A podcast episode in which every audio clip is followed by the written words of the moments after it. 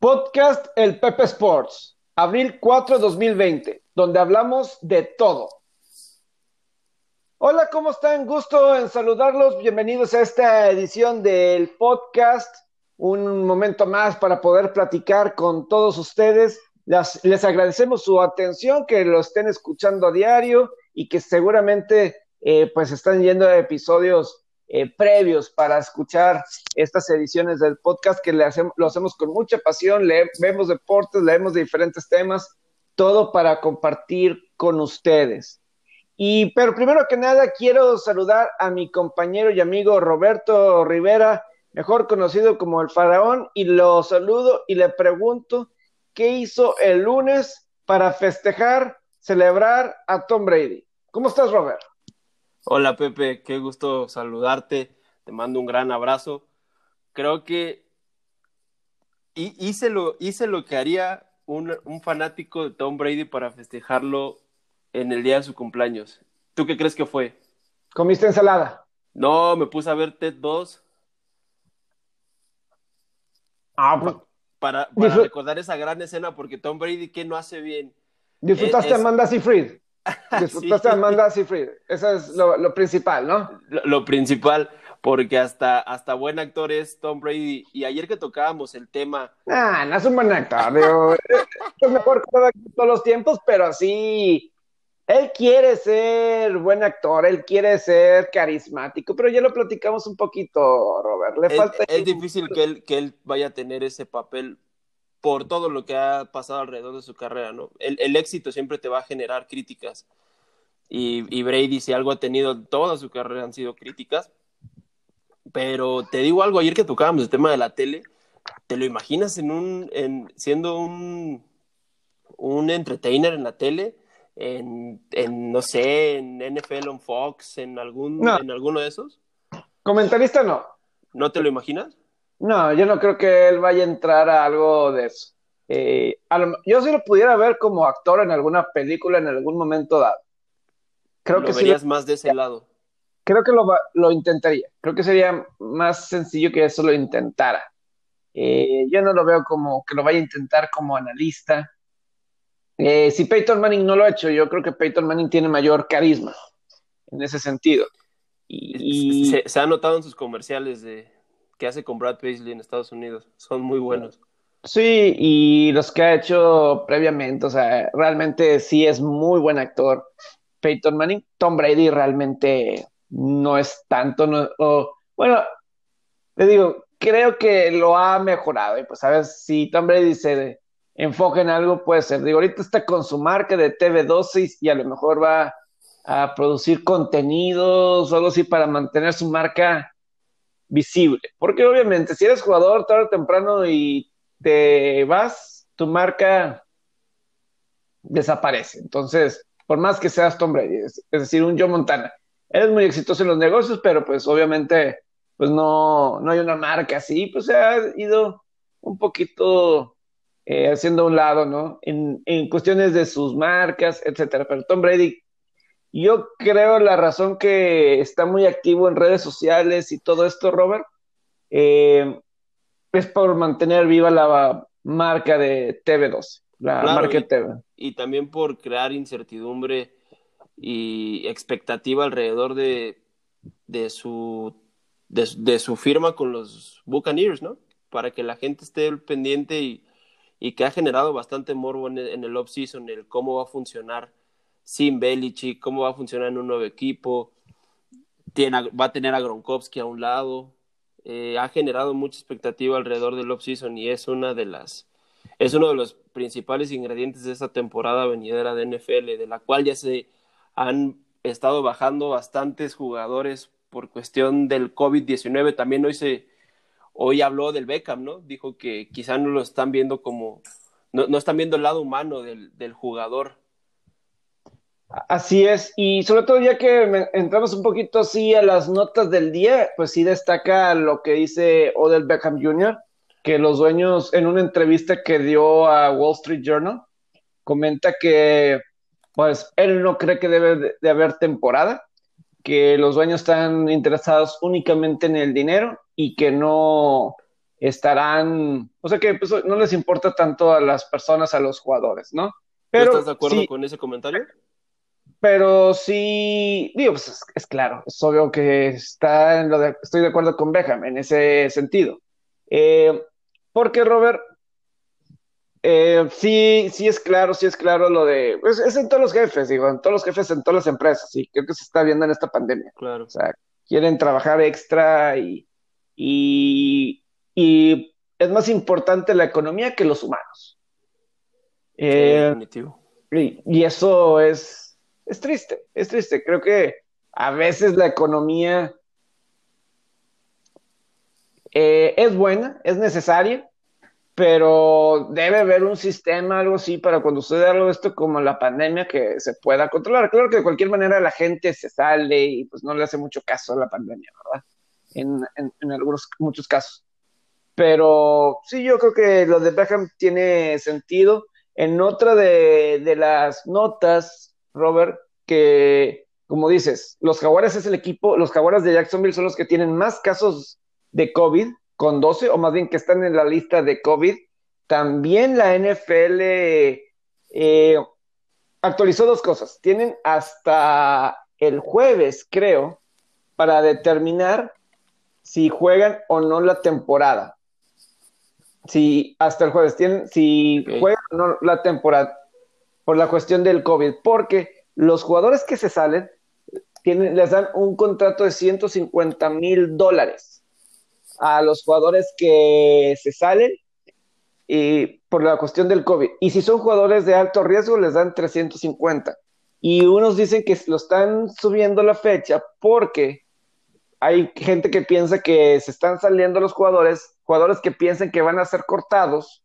Entonces, se salen de la temporada para recibir ese dinero antes de que sean cortados. Entonces, al parecer es la razón que mueven esta situación. Los Cardenales eh, de San Luis en el béisbol aumentan a 13 equipos, 13, 13, personas que dan positivo por el COVID. son 7 jugadores y 6 del staff de los Cardenales. Nos dicen si son coaches o son, pero son gente de los que viaja con, con los Cardenales de San Luis.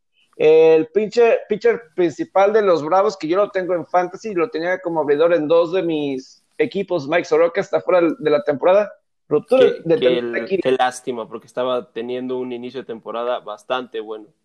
Así es, con los Mets. Y Sion Williamson anota 23 puntos y en 25 minutos para que los Pelícanos se mantienen. Y cuidado con los Raptors de Toronto. Vencieron el sábado a los Lakers y hoy en un juegazo contra el Heat de Miami, pues se meten eh, pues realmente en la discusión para la ser contendientes para regresar otra vez a la final y todo sin el mismo Kawhi Leonard. Pero ya entramos así en materia con algunos de, los temas que teníamos pensado, Robert.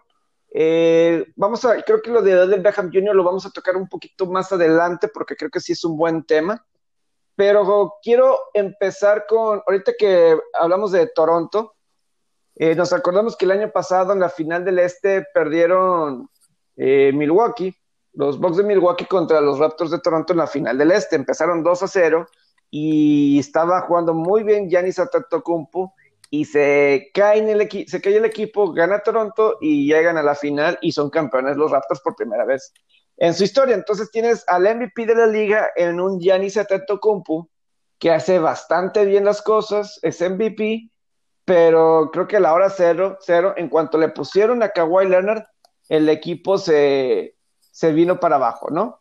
Entonces, creo, que se vino para abajo, ¿no? Entonces, eh, y ahora lo quiero comparar con el caso de Lamar Jackson, el quarterback de los Cuervos de Baltimore, que en hablando con Peter King de Pro Football Talk y de NBC Sports, eh, dice Lamar Jackson que fue MVP de la temporada pasada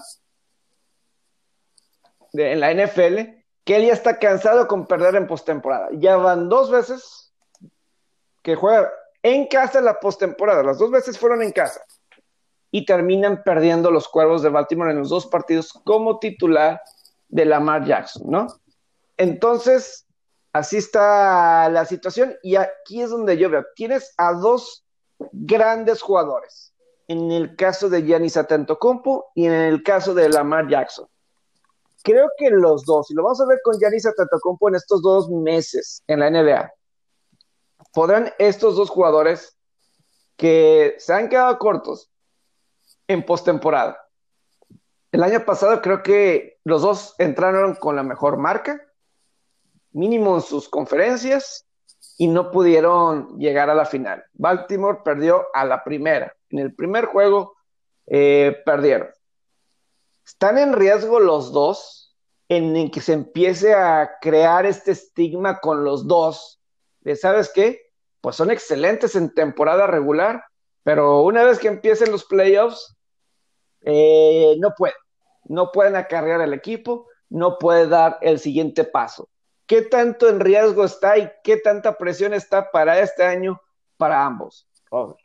Yo voy a empezar con, con Antetokounmpo, con Giannis Antetokounmpo. Bueno, voy a decir primero un comentario en general. Creo que ambos están pagando derecho de piso en la liga. Son dos superestrellas en sus, en sus deportes. Son las caras de sus franquicias, tanto de los Baltimore Ravens como de los Milwaukee Bucks.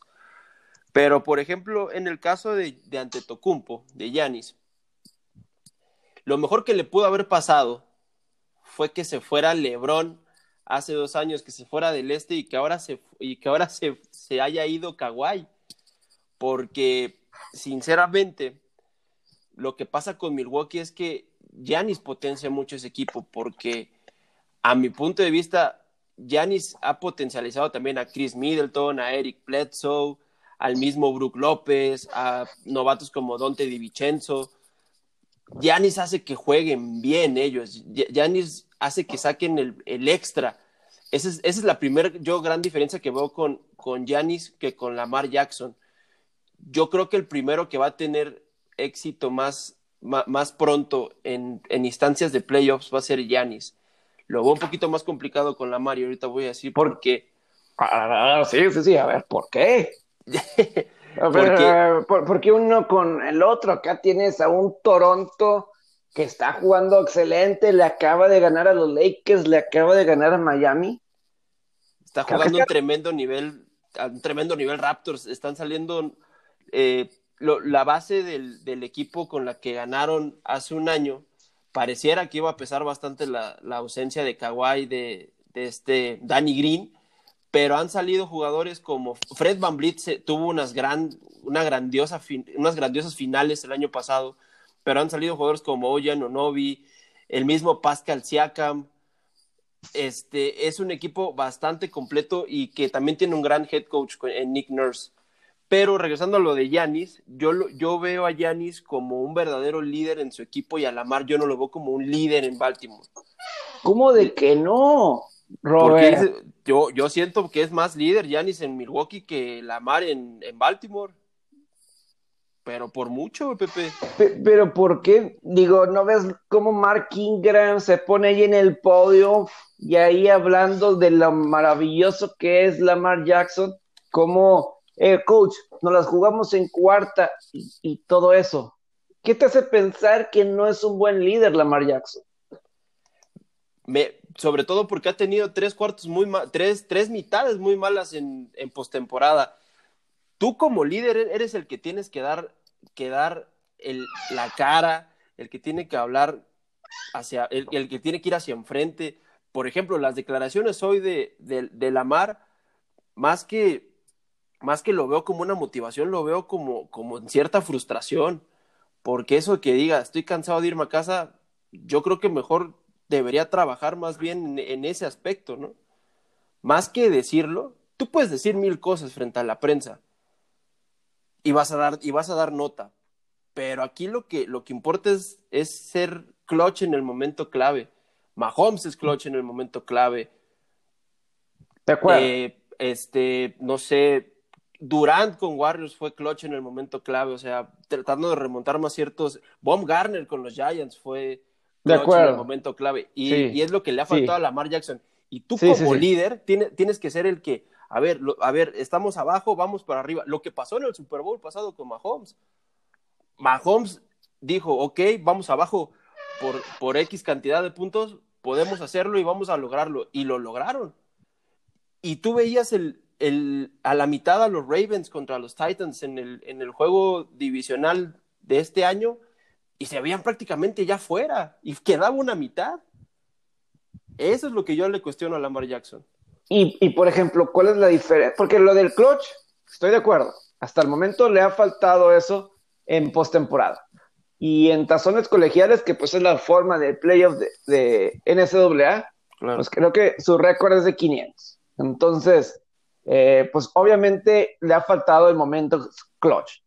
Pero en cuestión de líder, por ejemplo, Yanis Antetokounmpo, pues igual, si hablamos de eso de falta de capacidad de respuesta, lo que vimos el año pasado contra Toronto, estaban arriba 2-0 y ya no pudieron ganar otro partido más.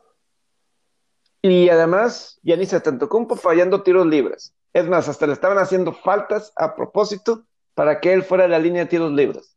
Pero ojo, él, él ha mutado eso porque este, esta temporada Jenny Antetokounmpo tira mejor los, los free throws, se ha vuelto un tirador de tres y, y ahí te va también una diferencia grande junto con Lamar Jackson, Pepe.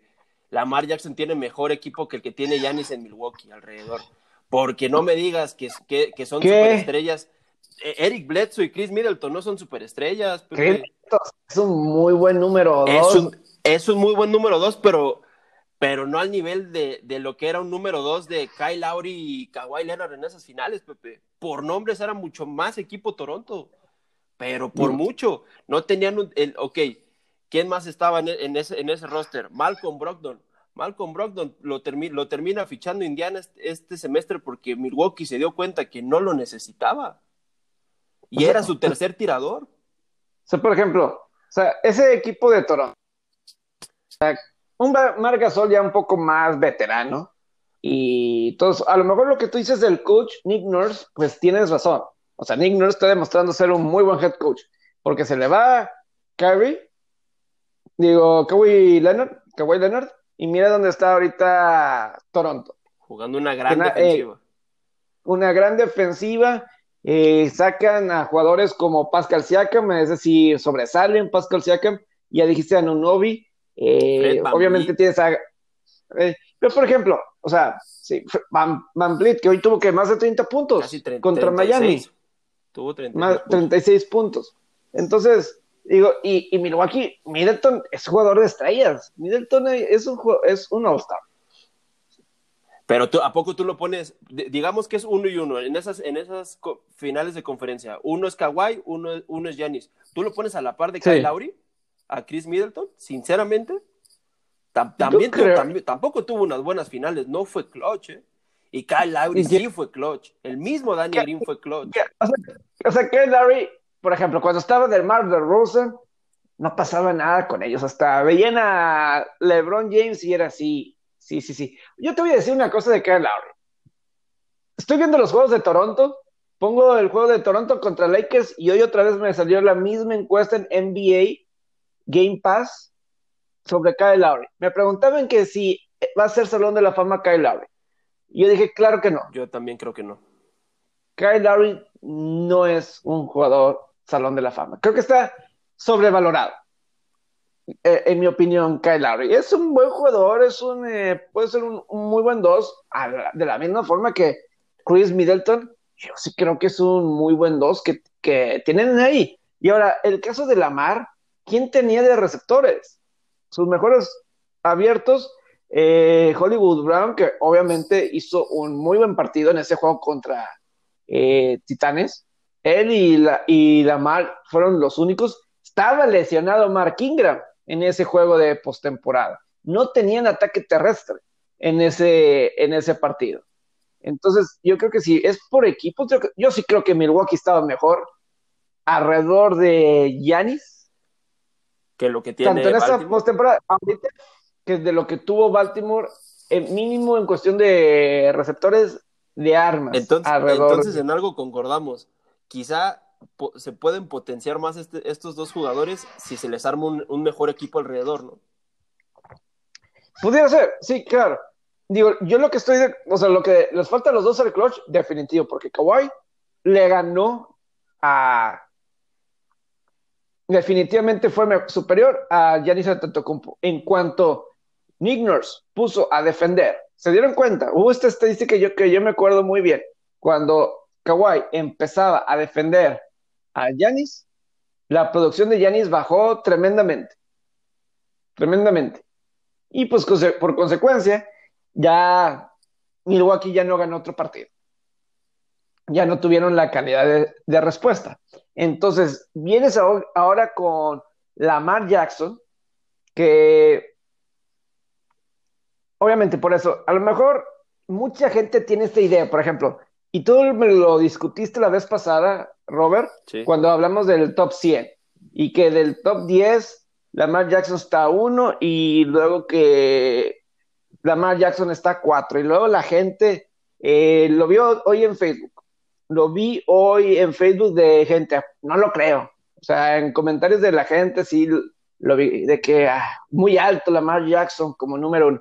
Él fue legítimo, en la temporada regular, legítimamente fue el número uno de la temporada pasada, en la campaña regular. Por ejemplo, en pases en la, zona roja a receptores, 20 pases de anotación, cero intercepciones en temporada regular. Fue mucho mejor jugador, más consistente y más espectacular Lamar Jackson que Patrick Mahomes durante la temporada regular. Y te puedo comprar el que a lo mejor sí es un mejor líder al momento, Patrick Mahomes, que Lamar Jackson. Pero es claro que o Lamar Jackson que esté top 5, top 4, definitivo. Creo que hay mucha gente que no le agrada un Lamar Jackson por ser diferente, porque según él, él juega diferente al resto. Y que ah, se va a lesionar, no se va a lesionar, pero es claro que lo que te da Lamar Jackson es de cuidado. Y si llega motivado, eso es de también que, que se tiene que tener mucho, mucho cuidado con cualquiera que dude de Lamar Jackson. del talento no hay duda con Lamar Jackson, está aprobado los números ahí están. En base a estadísticas, no hay, no hay forma de, dudar de que es un, de que es un coreback talentosísimo y que va, va tiene un futuro brillante en la liga. Pero desgraciadamente los números no, no te dan, no te dan títulos, hablando, hablando este un poco metafóricamente, porque está mal lo que estoy diciendo, pero lo que voy es, sí, muy bonitos los récords y muy bonito el ser el número uno en, esas estadísticas, pero al final de cuentas se quedó sin un anillo. Es como en el 2014 cuando Kershaw tiró un no-hitter, fue Cy Young, fue MVP, pero no le pudo, pero le tiró dos juegos a los Cardinals y los dos los perdió y Dodgers ni siquiera llegó a la, a la serie de campeonato de la Nacional. Los números siempre van a estar ahí en temporada regular y hay, y yo sí soy muy creyente de que en todos los deportes hay hay tremendos deportistas para, para, temporadas regulares y hay tremendos deportistas para la hora clutch. Eh, volviendo al tema del béisbol, un ejemplo claro, es Madison Baumgartner. Baumgartner padece muchísimo en, en, en, temporada regular para ser regular, valga la redundancia. Pero, pero recuerda sus actuaciones en las series mundiales, Pepe. Es, es espectacular puede ser uno de los mejores pitchers que ha tirado en la Serie Mundial Madison Baumgartner por los números que tiene. Yo recuerdo el último juego que, tiró en Serie Mundial, el 7 contra Kansas City en el 2014. Entró a relevar en la cuarta entrada, Pepe, y él terminó el juego. Y no, y, se, le, y, se le pasó un hombre y fue en la novena. Y por un batazo que se le cayó al jardinero central.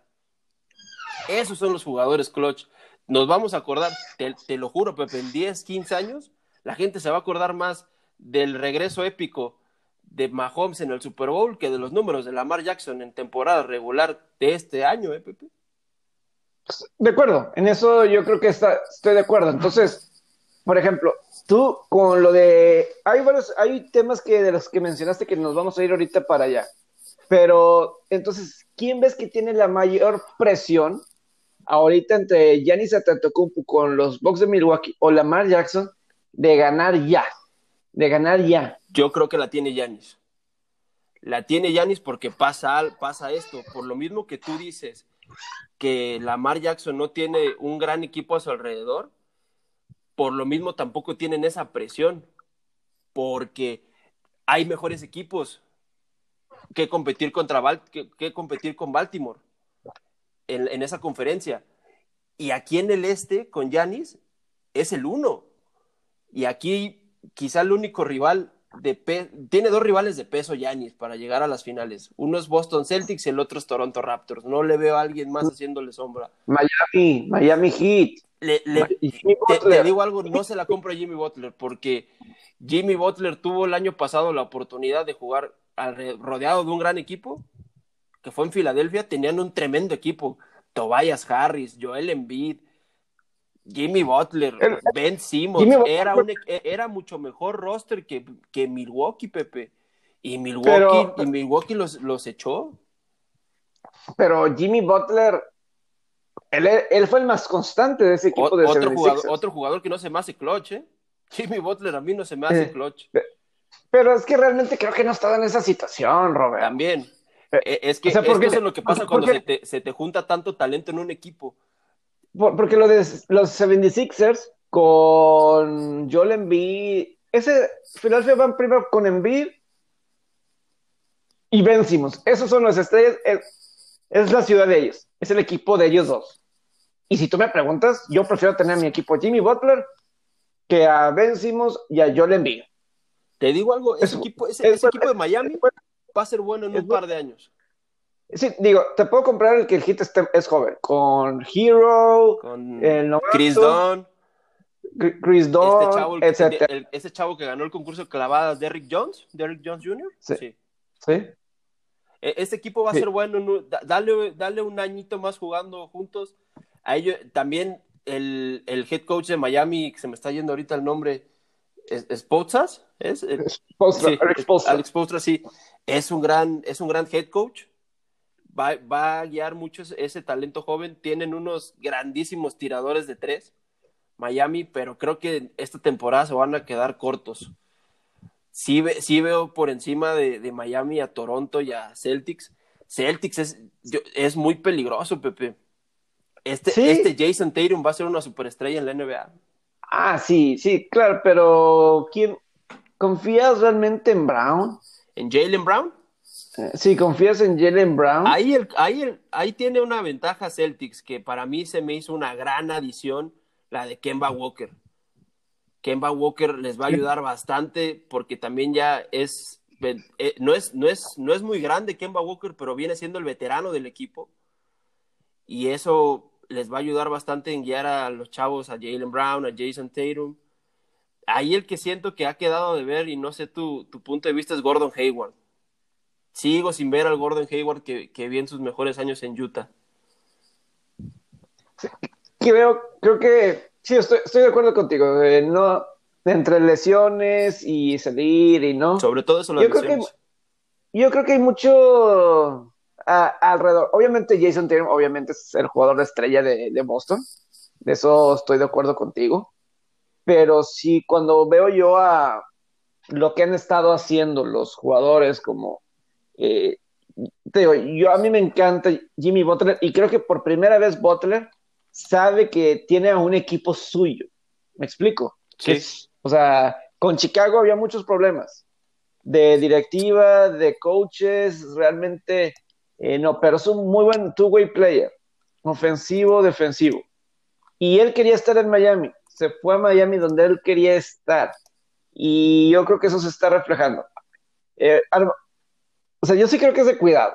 Le puedes sacar un susto, si es un 2 o un 3, este, le puedes sacar un susto a un Boston. Yo, para mí, si tú me pones Miami-Boston, gana Miami.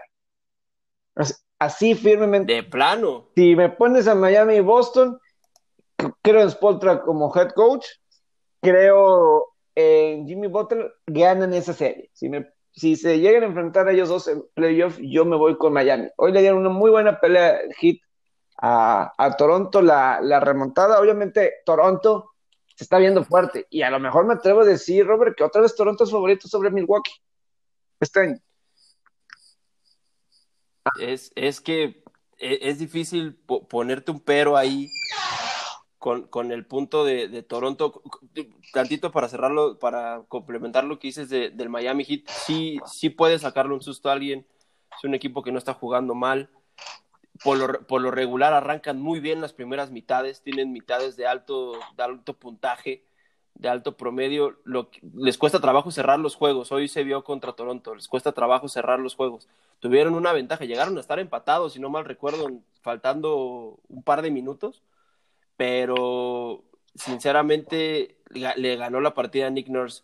Les, Jimmy Butler tiene que ya, ya mutar en ese líder veterano, como bien dices, este equipo sí lo están armando alrededor de él los, los, los, los, jugadores que están trayendo es un complemento para Jimmy Butler. El mismo Jay Crowder, el mismo Igudala, es para un sistema en el que, en el que siempre va a ser el, en los momentos clutch, va a tirar Jimmy Butler.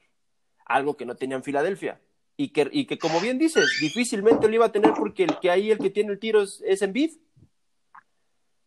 Sí, y aquí, ajá, dime. Sí, o sea, y yo sí creo que Jimmy Butler creo que es más completo de, de Embiid. Y creo que a veces Embiid quiere hacerse, ser este jugador big man fuera de la pintura y todo eso, y no sé, a fuerzas quiere ser este jugador y pues vete a la pintura, eres jugador que mide más de dos metros, vete a la pintura y trata de, y por eso para mí, Philadelphia no le ganó a Toronto el año pasado en el juego 7, porque Embiid se la pasaba eh, Quería tirar mucho de fuera. mucho tiro perimetral. On top of de aquí, en lugar de estar en la pintura, estaba afuera.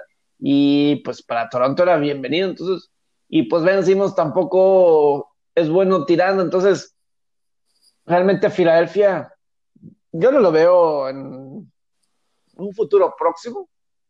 Yo, tampoco. Llegando a una final y ser campeones. Necesitan eh, un verdadero estrella que o sea, envidia esa estrella, vencimos esa estrella, pero creo que sí requieren de alguien que acepte su rol, sus fortalezas y debilidades y que, o sea, que lo acepten, que acepten quiénes son. ¿Me explico?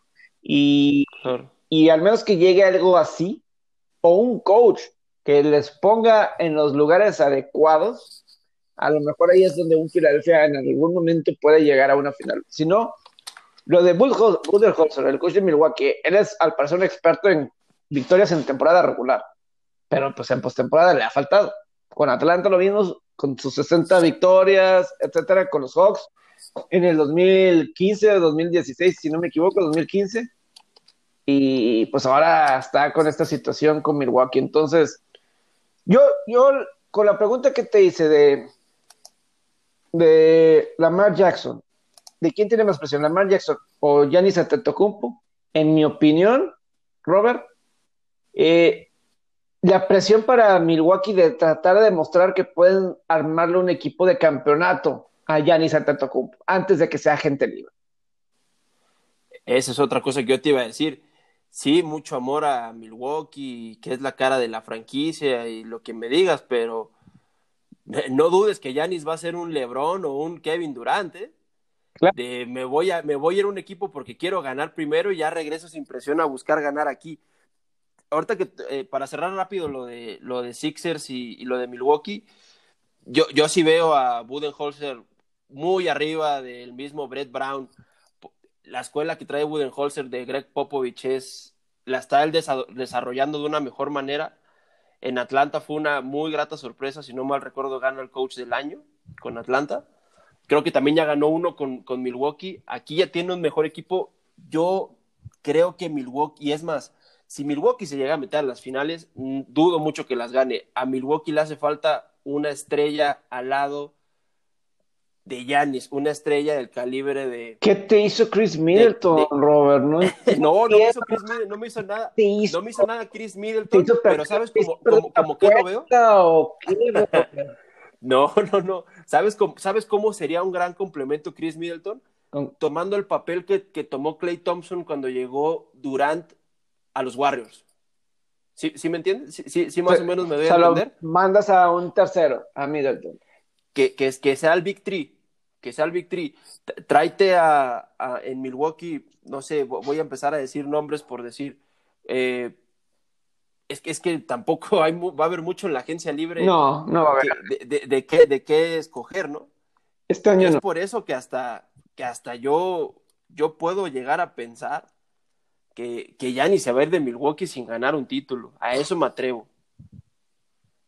Porque esa sí es una, esa sí es una presión para Milwaukee y para Yanis Antetokounmpo. De... Una super presión. Ahora, ahora. imagínate a Yanis con Demian Lillard. Eso, eso sería un bombazo. Damian Lillard, Chris Middleton y Yanis, ahí sí los pondría como hasta número encima de los Lakers de LeBron y Davis, encima de, los Clippers de Kawhi y Paul George. Eso sería un, un bombazo, porque es lo que le falta a Yanis, una superestrella del calibre de, de, él al lado. Y Chris Middleton es una estrella, pero no es una superestrella. Y no, no me hizo nada. Ah, bueno, estrella, bueno, ya lo mejoramos. Sí, porque me lo tenías ya casi. Eh, no, es un, es, es un gran tirador, tiene un, eh, tiene un porcentaje de tiro elevadísimo y es un gran jugador, pero no, no, es el que, no es el que les va a dar un, él no le va a dar un título a Milwaukee. Giannis necesita ayuda porque está cargando con el 70% del peso del equipo. Este es Giannis el que va a ser el, el responsable de eso para ganar un posible título. Ahora, esto de Giannis, de que si se va de Milwaukee, etcétera, yo, creo algo, bien, por ejemplo, un LeBron James de que se pueda ir a un Lakers, o un Miami, o un Anthony Davis, pues ellos crecieron en Estados Unidos.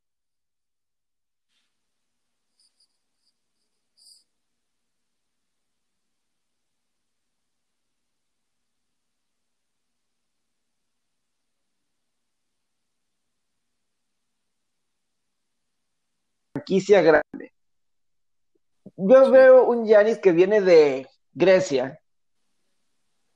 O sea, ¿qué tanto le puede interesar a él irse a un mercado grande? Yo no veo a él que diga, ah, sabes que me tengo que ir a un Los Ángeles con los Lakers o me tengo que ir con los Knicks. Él, él con que esté jugando básquetbol y tenga la oportunidad de ganar, yo, yo siento y de lo que yo percibo con eso es suficiente para Yanis. Él no se tiene que ir a Hollywood para buscar, buscar eso. ¿Tú crees que le va a pasar algo como a Mike Trout, que los mejores años de su vida los va, los va a echar en una franquicia donde quizás se va a ir sin ganar nada? Pues mira, mínimo en Milwaukee, mínimo en, Milwaukee, eh, pues ya lo vemos más en postemporada. A Mike Trout lo hemos visto un juego. Lo de Trout es tristísimo porque, porque sus mejores años están. Lo hemos visto en una serie, una serie de playoff en el 2014 y no ganaron ningún juego y desde entonces... Pepe, Pepe, este dato es matón, este dato es matón. Trout tiene más MVPs que juegos ganados en postemporada en su carrera. Que la verdad, la verdad, Mike Trout no debería de ganar MVPs si, su equipo no está calificando postemporada.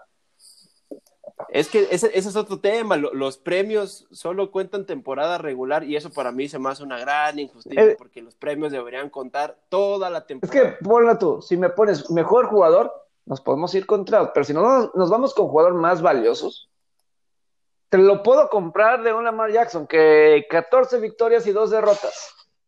¿Me explico? Tuvo Baltimore en primer lugar. Temporada regular ah, de 14 victorias y 2 derrotas. O la verdad, legítimamente puede decir, él es la razón que Baltimore está, tuvo la mejor marca de su conferencia el año pasado. O lo, o lo mismo puedes decir de Giannis Atento. Por eso en los últimos dos años, Milwaukee es el número uno de la, eh, de la NBA.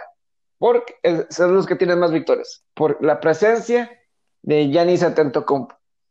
A lo mejor es la natural, es el béisbol, que pues obviamente es un solo bateador y, pues obviamente nada más no puede batear 20 veces en un juego, cuatro veces y, y hasta ahí, ¿no? Entonces, pero para mí, si no estás calificando postemporada, yo no lo veo como mínimo postemporada. Yo no veo que pueda ser un jugador más valioso. A lo mejor es el mejor jugador, pero yo no lo veo que sea el más valioso si tu equipo ni siquiera califica a, a, a playoff. E, es lo, yo estoy de acuerdo en eso. Eh, es lo que yo siento. Entonces, eh, digo, creo que en la NBA va a tener más oportunidades Middleton, ya sea con Milwaukee, que lo que veamos a Trout con los angelinos. Porque los angelinos no tienen una buena sucursal. Esa es la razón con los angelinos. Es la razón porque, porque los angelinos no pueden hacer más. Están muy... Son expertos en dar, en dar muy malos contratos, Pepe. son expertos en dar muy malos contratos. Sí, son...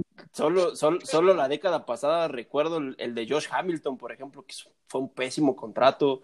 El mismo contrato de Pujols termina siendo un contrato malo. El, ah, recuerdo un pitcher de los Texas Rangers, CJ Wilson, que también le dan un contrato muy largo y muy lucrativo, malo. Y así me podría ir muchos contratos de Angels Ay, el tema de Trout también es un tema interesante que deberíamos darle un espacio en un podcast porque es increíble cómo un jugador tan talentoso. Esta es otra. A Trout lo vamos a medir siempre por sus estadísticas de temporada regular porque prácticamente no tiene playoffs, solo ha jugado tres juegos. Sí. No ha jugado más en playoffs. No, no ha jugado. Trout no ha estado en un momento clutch en su carrera. No, no, entonces no sabemos cómo actuó bajo presión, realmente.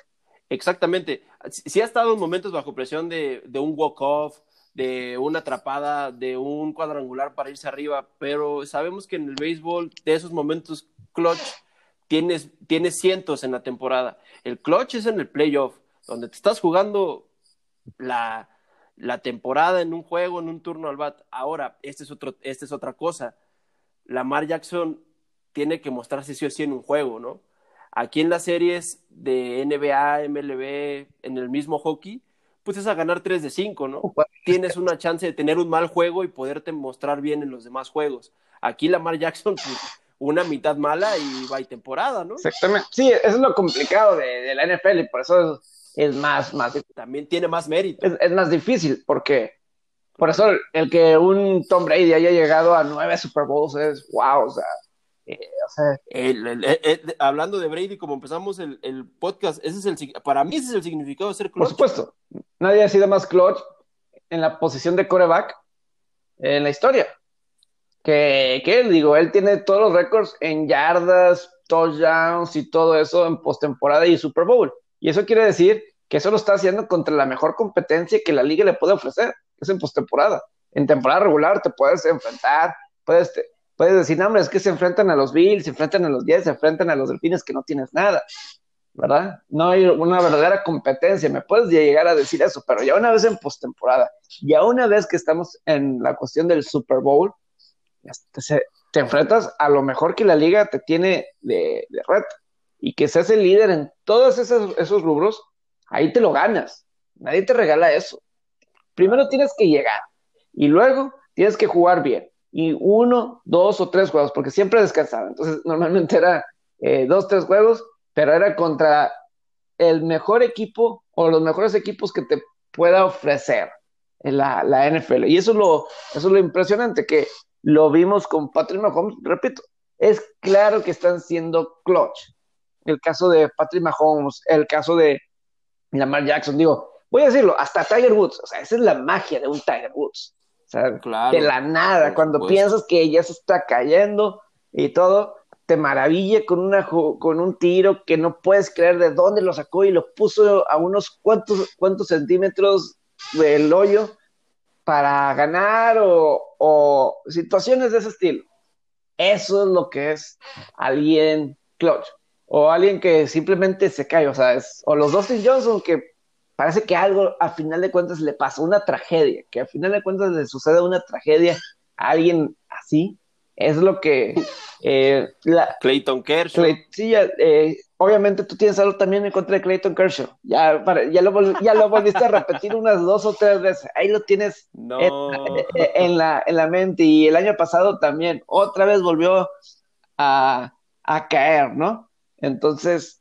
Eh, es que te digo algo, el ser el ser este el ser contundente, el ser, el marcar una diferencia en los momentos clave de tu equipo, para mí es lo es, es el trecho que hay entre los jugadores buenos y las leyendas. Ah, claro, por supuesto.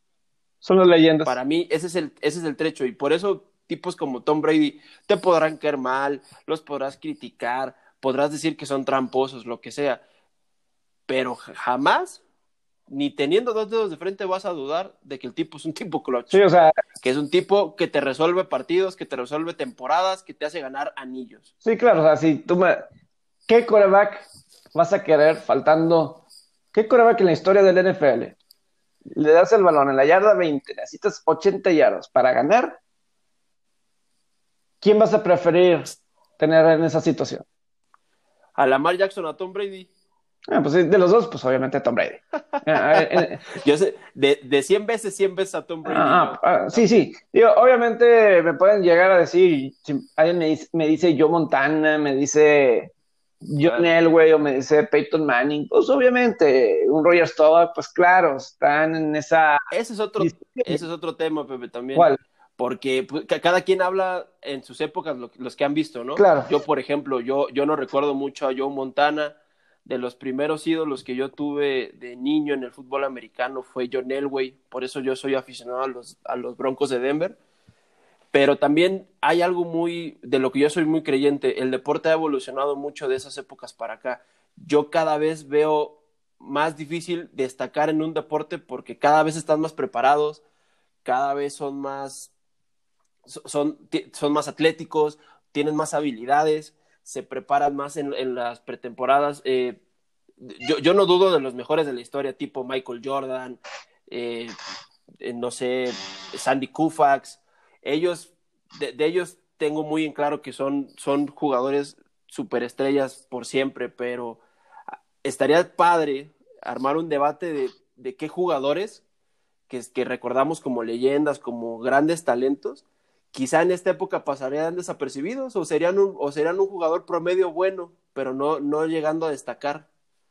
Yo soy muy creyente de eso, de que entre va avanzando las épocas y las generaciones de nuevos jugadores, cada vez es más difícil que tú te conviertas en una superestrella o destaques en un deporte porque todos están a un nivel tremendo, más que en años anteriores. Y sobre todo ya cuando llegas a esos niveles, pues sí está muy, muy complicada, pero sí lo de un Brady o, lo de Lamar Jackson, así de, de, la situación clutch, obviamente eso le falta a Lamar Jackson, porque pues en los el, la temporada pasada dominaban, en temporada regular dominaban, o sea, nadie podía detener. Casi no jugaba al cuarto. Sí, porque Lamar Jackson los tenía controlados, etcétera. Entonces, sí, Lamar Jackson, cuando se llegue el playoff, yo me imagino que van a ganar la división, porque en Pittsburgh tiene una excelente defensiva, a lo mejor puede llegar a ser como Dean Pittsburgh si Rollinsberger regresa al 100 o, una, o un nivel competitivo. No veo a... Joe Borro en Cincinnati va a pagar piso este año, derecho de piso. Y Cleveland, pues todavía no lo veo. la verdad, eh, a lo mejor puede pelear, no sé, no lo veo. Pero Baltimore va a estar en postemporada. Entonces, cuando llegue esa situación, vamos a ver al, al verdadero Lamar Jackson. Y ahí es donde la temporada regular no, no va a ser la presión para la mar. Definitivo. Y, no va a ser la, presión. Sabe todos que es muy bueno. Y si alguien duda que no, no es un buen pasador, no sé qué están bien. Es, que, te digo, ve, yo creo que Lamar Jackson, los Lamar Jacksons los lo confunden, pero es igual Patrick Mahomes, ¿eh? Es, es igual eh, Mahomes que Lamar Jackson, desde colegial, desde colegial. Lamar Jackson nunca ha tenido una lesión grave. Mahomes ya ha tenido varias. El año pasado escapó esa lesión grave. Pudo haber sido más grave, pero se salvó. Lamar Jackson nunca ha estado realmente en esa situación y a lo mejor en el, va a haber, va a pasar alguna lesión fuerte, a lo mejor, pero yo insisto, creo que es un excelente pasador. Vimos sus pases profundos, juegos de 5, 4 touchdowns. Y es que no tiene que lanzar tanto porque avanzan. La temporada pasada avanzaban tan rápido que no necesitaban muchos pases. Era impresionante. 36 pases de anotación, 66% de sus pases completados. Es, es increíble. Si Lamar Jackson te está completando ese porcentaje, no hay forma que lo detengas. Porque corre y lanza. Entonces, con ese porcentaje no hay forma de detener a un Lamar Jackson este. Pero, pues sí, tiene que demostrar eh, en postemporada, porque ya dijimos algunos casos. Es voy a decir algo. Esta situación. siempre cuando ponen a Barry Sanders y Emmitt Smith, históricamente, la mayoría de los aficionados se van con Barry Sanders. Pero te digo una cosa, yo me voy con Emmitt Smith. Yo prefiero Emmitt Smith en mi equipo. Creo que él no me va a perder yardas. La lectura es muy buena de Emmitt Smith. Y, y en la zona roja lo puedo mantener. Barry Sanders no era tan bueno en la zona roja como Emmitt Smith. Emmitt Smith era mejor en la zona roja. Entonces, eh, y además, Emmitt Smith fue mejor en postemporada. Obviamente, y uno me puede decir, no, es que el equipo que tenía en Detroit. Leíste la mente. Eh, eh, ah, lo, ibas a decir, ¿verdad? ¿A poco eres uno de esos? Que decía, no, es que... Eh, no, pero pues es que el equipo, el Emmitt Smith le toca a los vaqueros de los noventas, Pepe, pues es, este... Pero... Era un gran equipo. No me digas que la línea ofensiva, digo, la línea ofensiva es sensacional, pero lo que vaya poco había jugador de Salón de la Fama en esa, cuando Dallas estaba siendo campeón, Larry Allen, pero fuera de Larry Allen, ¿quién más tenía realmente de Salón de la Fama en esa línea ofensiva? Emmitt Smith ayudó bastante esa línea ofensiva. Cuando no estaba Emmitt Smith. La, la potenciaba muchísimo, sí, era una, era una del montón. Cuando Emmitt Smith, digan que a lo mejor si alguien te escucha y dices del montón, muchos van a decir, ¿cómo?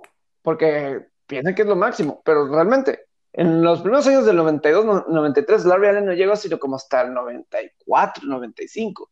Y la temporada del 93, Emmitt Smith no jugó cuatro juegos dos por falta, no, no, por no tener contrato, se estaba holdout, y otros dos por lesión más adelante.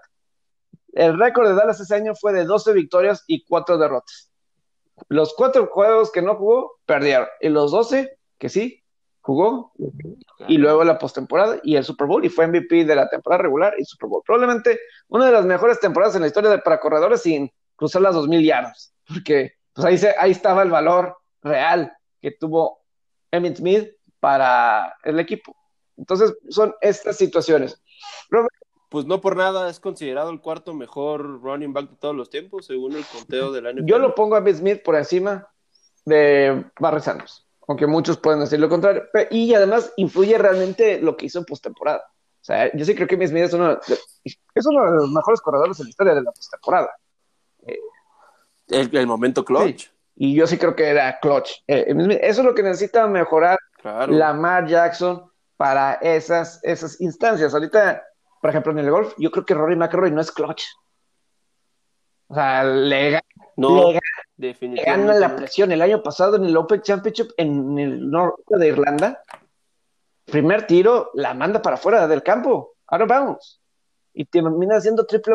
Sí, increíble. O cuádruple bogey, una situación así. Y no hizo trató de reaccionar, pero ya fue muy tarde.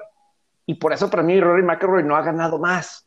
Súper talentoso. Y yo, yo apoyo a Rory McIlroy. Me gustaría que ganara más, pero en los momentos de presión se cae.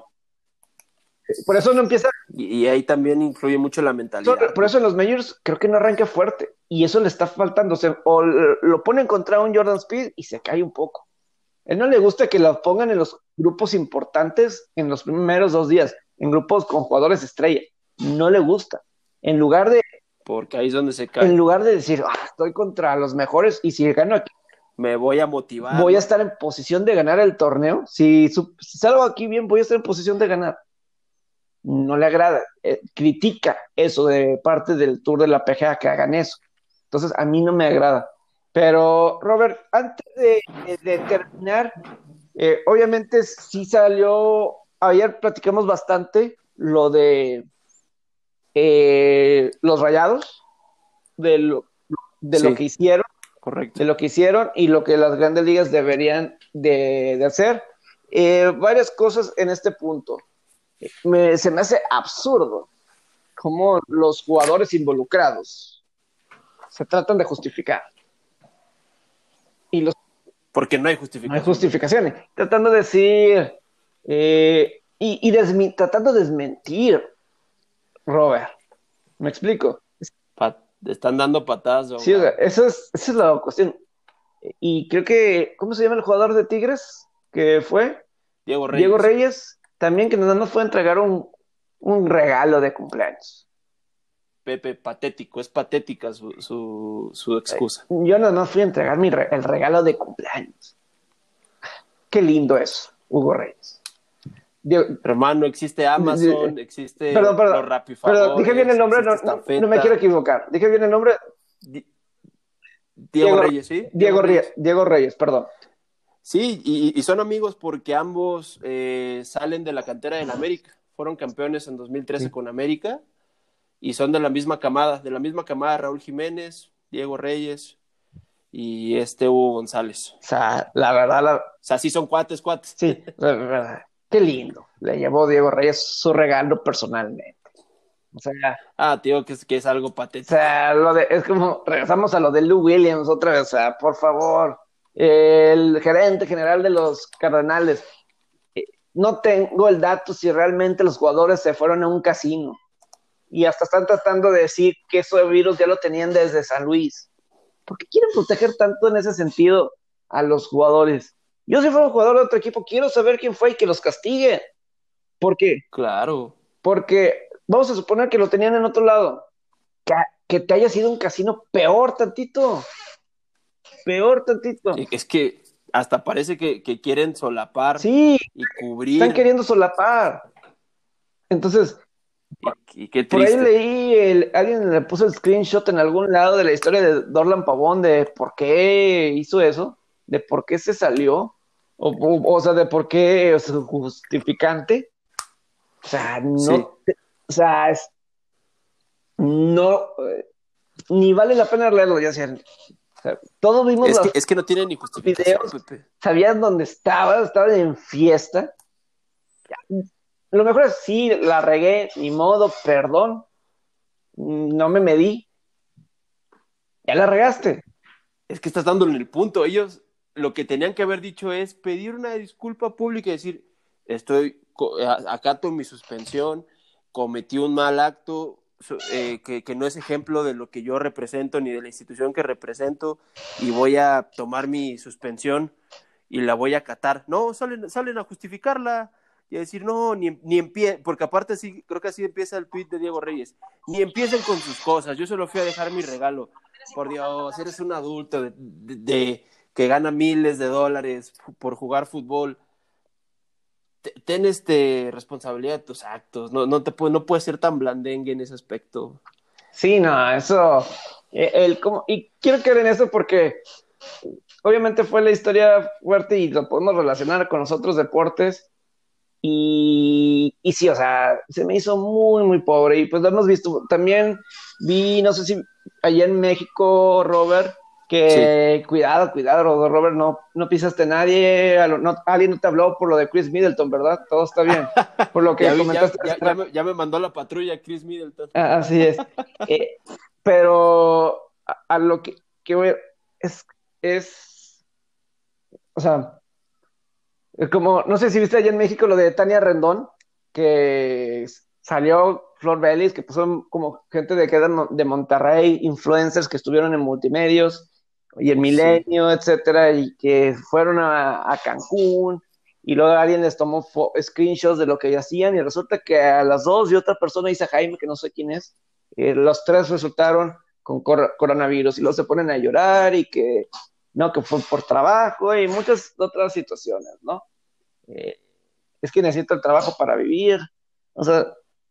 No haciéndose responsable de sus, de sus actos justificando y, como digo, es todo una, un albur, ¿no? De todo, de, puede, es que puedes tener mala suerte, pero no, no traigas la mala suerte, ¿me explico? Claro. No ayudes a esta mala suerte de toda esta pandemia del coronavirus. Esto fue lo que dijo Pavón. Pese a la noticia que está circulando, me veo en la tarea de dar mi versión. Pasé el día de ayer a saludar a mi vecino, que quien vive a escasos dos metros de mi casa, dos metros, o sea, prácticamente no hay distanciamiento social, quien se encontraba en familia compartiendo su día. Pasé a saludarlo, un saludo de cumpleaños. Alguien que estaba en, el lugar me pidió una foto, con gusto la di. Se tomó dicha foto, me despedí de los que se encontraban en el lugar y me marché a mi casa. Esta chava es su vecina quien le pidió la foto, ¿qué? por una foto ya se salen a especular cosas que no son. Gracias a todos. Hashtag DP8.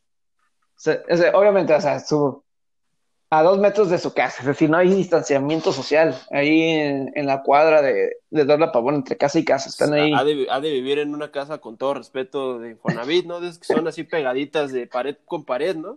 Pared con pared. Sí, seguro, no ha de ganar lo suficiente el Dorlan Pavón. Alguien, alguien que estaba en el, en el lugar me pidió una foto. Ah, qué buena onda que pidió una foto cuando saben que pues ahorita no debes de pedir fotos, ¿verdad? Y no por ser mala Ahorita que dices lo de la foto, perdón que te... Sí, bueno, es que te digo, las excusas, desde que se inventaron las excusas, acabaron los pen, ya sabes qué, Pepe.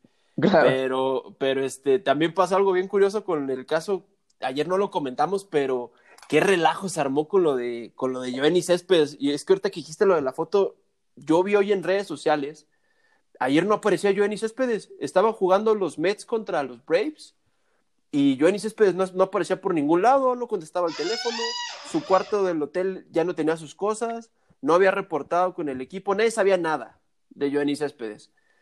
A medio juego se, da, se da a conocer la noticia de que su representante avisa que él ha optado por no por salirse, por no terminar la temporada. Y hoy en internet se filtra una foto de Joanny Céspedes a la hora del juego de shopping en un mall en Atlanta y se tomó una foto con unos chavos que les pidieron una foto.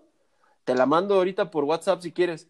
De Joanny Céspedes con tremendo, ya sabes, tremendo cadenón de los que se carga para batear, con dos cadenones de esos y con cero distancia social. No, abrazados ni nada, pero cuatro personas en la foto bastante pegaditos. Pero mínimo, te voy a decir una cosa, Robert, mínimo está haciendo... Si va a hacer eso, qué bueno que se alejó y dijo que no. Es mejor eso. Es, es lo que iba a comentar. Él dijo, ¿sabes qué? Para mí son, son este, son muchas medidas, es mucha bronca, ¿sabes qué? La neta yo no le entro. Y, y hizo bien. Sí, es mejor. Bien porque es mejor. No está exponiendo a sus compañeros. Es mejor, ¿sabes qué? Mejor no expongo y me voy a mi casa. Más ayuda al que no estorba. Adiós. Y claro, y, claro que es válido, ¿eh, Pepe? Por supuesto. Y si quien no quiera, pues adelante.